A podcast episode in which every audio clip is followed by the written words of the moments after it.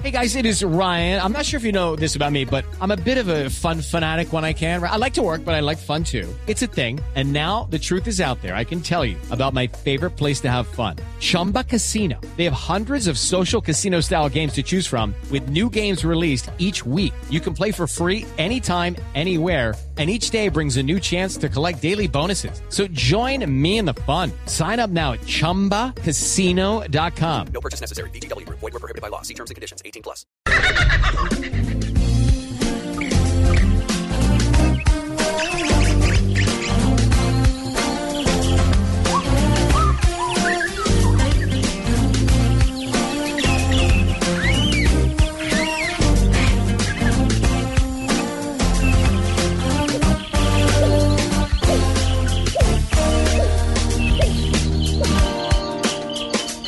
Bueno, el miquito. Sí, señora, llegó. Esa- esas son las tinguas, María Clara de los humedales, que parece, uno las siente como un perrito, como un miquito, pero son las tinguas que uno siente en los humedales que me encantan. Mire, hoy vamos a hablar de un tema eh, interesante. Invitamos a Germán Corso. Él es un investigador del Instituto Humboldt que en este momento está trabajando en el tema de compensaciones, María Clara. Sí. Pero es importante un poco mirar con respecto a lo que sucedió en norte de Santander y que también tuvo una influencia en Arauca. Eh, luego del atentado a Caño Limón, ya se han presentado, María Clara, durante el año 2017, 46 atentados a, oleo- a- a oleoductos. Y el año pasado se presentaron 45. El gran problema aquí es que no estamos haciendo primero los planes de contingencia cuando esto se presenta, no se están eh, desarrollando como se deberían desarrollar. Son planes de aprendido? contingencia, sí, son planes de contingencia viejos. El plan de contingencia, por ejemplo, de este caso específico, que fue oleoducto Calo- Caño Limón eh, Coveñas, que afectó al río Catatumbo a la altura del municipio de Teorama, en norte de Santander, y que afectó a las quebradas, la tiradera y la cristalina. Esto es toda la zona cerca a Tibú. Sí. Era un plan de contingencia que no se renovaba desde hace 12 años. Increíble que suceda. Y el director de la corporación de Corponor ha venido pidiéndole a la ANLA que por favor renueven esos planes de contingencia y sin embargo no han hecho caso del tema. Oiga, es que lo que queremos decirles y por qué estamos tocando este tema hoy es que queremos llevarlo justamente a más allá del hecho de orden público, es que se Así habla de la voladura como sí y la guerrilla y el proceso que hay de diálogos y cosas y todo. No, pero perdón, el medio ambiente entonces, ¿no? Así es, se da en medio eh, de un cese al fuego en el acuerdo que se está generando con el ELN, justo unos días después de ese acuerdo, pero finalmente y desafortunadamente eh, el ELN muestra y los grupos subversivos mostraban su fuerza con este tipo de atentados cuando se hace un cese al fuego. Pero mire, María Clara, eh, yo creo que es importante que empecemos a analizar qué sucede aquí. Son 2.000 hectáreas afectadas según el director de Corponor, Gregorio Angarita, pero es interesante, es interesante que veamos qué sucede en una zona que no se ha estudiado nunca. ¿Qué pasa cuando esta área justo tiene, es la tercera zona con mayor deforestación en Colombia? Cuando las cocinas cocaleras del país están en esa zona, cuando es una zona con una gran riqueza ambiental y los investigadores de los institutos no han podido llegar hasta allá para estudiar. Quizá estamos perdiendo cosas que no conocemos y por eso vamos a hablar con Germán Corso, investigador del Instituto Humboldt. Germán, muchísimas gracias por estar con nosotros en Blue Jeans. María Lourdes, hola, ¿cómo estás? Muy bien, muy bien, Germán, pues eh, contenta de tenerla aquí. Bueno, Germán, eh, cuéntenos cuál es la situación en este momento eh, ambiental. Sabemos que si no se hacen unos estudios, pues no se puede determinar qué es lo que realmente ha sucedido. Pero en el país, con 45 atentados, y daños ambientales, no se están haciendo estudios para determinar qué es lo que pasa y los pasivos ambientales son enormes. Sí, tal vez mencionar dos aspectos adicionales a los que ya has mencionado. Uno sobre la capacidad de resiliencia de los ecosistemas, en tanto si repetitivamente se están eh, realizando estos atentados, si repetitivamente se están contaminando estos ríos y quebradas y estos ecosistemas terrestres, la capacidad de los ecosistemas para absolverlos, eh, para hacer que se difumine la contaminación, se va a ir perdiendo y va a, a- a- a generar eh, problemas de más largo plazo que no puedan ser controlados por la misma naturaleza.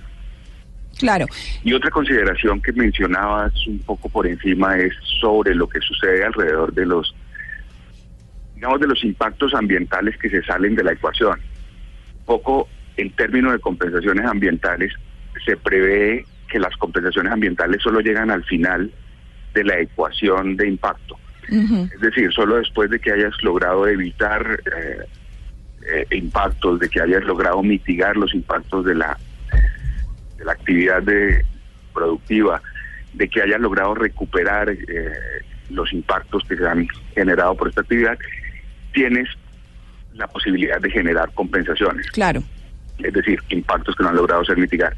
Aquí, eh, que no han logrado ser mitigados. Aquí la situación que se presenta con estos, eh, Atentados. digamos, impactos accidentales, porque habría que colocarlos entre, entre comillas, es que no se consideran dentro de las compensaciones. Claro. No son impactos que están definidos dentro del plan de manejo, pero al ser tan reiterativos dejan de ser accidentes. Claro. ¿Entiendes? Claro. son mucho más eh, frecuentes de lo que deberían, se salen de la ecuación y entonces la actividad pro- de, de la ecuación de, de- de compensación y entonces la actividad productiva termina generando unos impactos no considerados durante todo el ciclo del proyecto. Claro, Germán, hay una cosa aquí, esta es una zona de una gran riqueza, eh, supuestamente de una gran riqueza ambiental, pero nosotros vemos que aquí están las cocinas de, de coca, siembras cocaleras, tercera zona con mayor deforestación en Colombia y adicional a eso, todos los residuos de toda esta mala eh, actividad cocalera van a los ríos y adicional a eso tenemos el impacto de, de estos atentados que se generan, como dice usted, los ecosistemas ya no tienen eh, mucha resistencia, digámoslo así, pero además de eso es una zona que tampoco se ha estudiado. ¿Qué hacer ahí?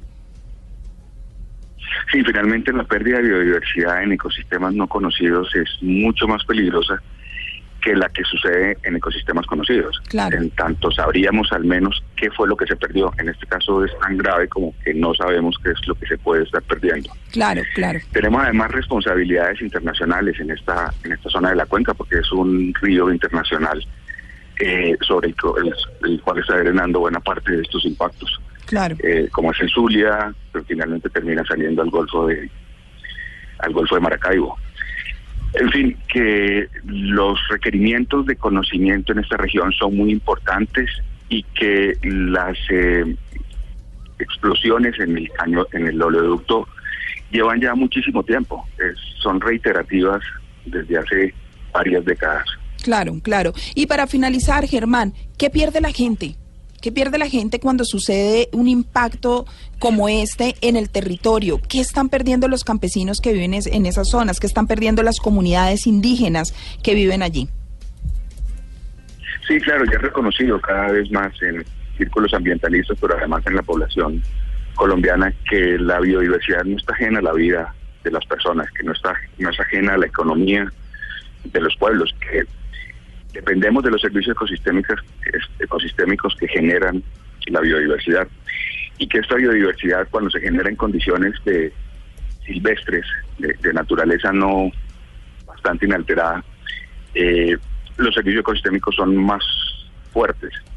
Y esa fortaleza definitivamente se define en absolutamente todo, tanto producción de petróleo, pero también eh, producción agrícola, pecuaria, claro. etcétera, etcétera, etcétera. Dependemos como civilización, como especie, de los recursos naturales. De eso no hay duda. Pero cada vez nos vamos dando más cuenta de que ya no solo de los recursos naturales, sino de los servicios que generan estos recursos naturales. Claro, claro, así es. Bueno, pues Germán, muchísimas gracias por haber estado con nosotros en Blue Jeans. A ti, María Lourdes. Un buen programa.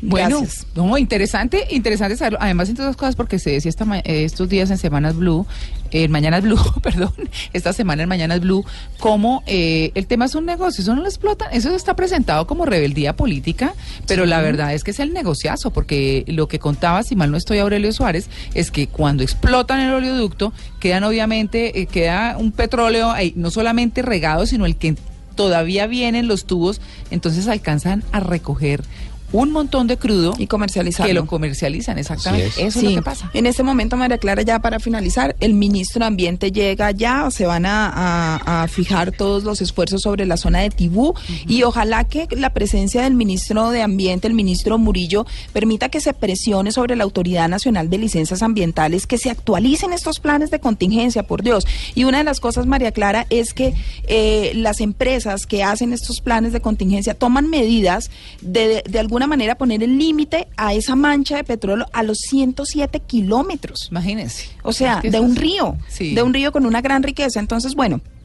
Esperemos que sea el ministro el que genere la presión y que las cosas puedan cambiar de ahora en adelante y que no se sigan presentando tragedias porque quienes perdemos somos los colombianos y los campesinos y, y comunidades indígenas que viven en esas zonas. Bueno, muy bien. eh, no se les olvide en arroba Blue Radio con numeral en Blue Jeans, usted cómo enfrenta sus crisis.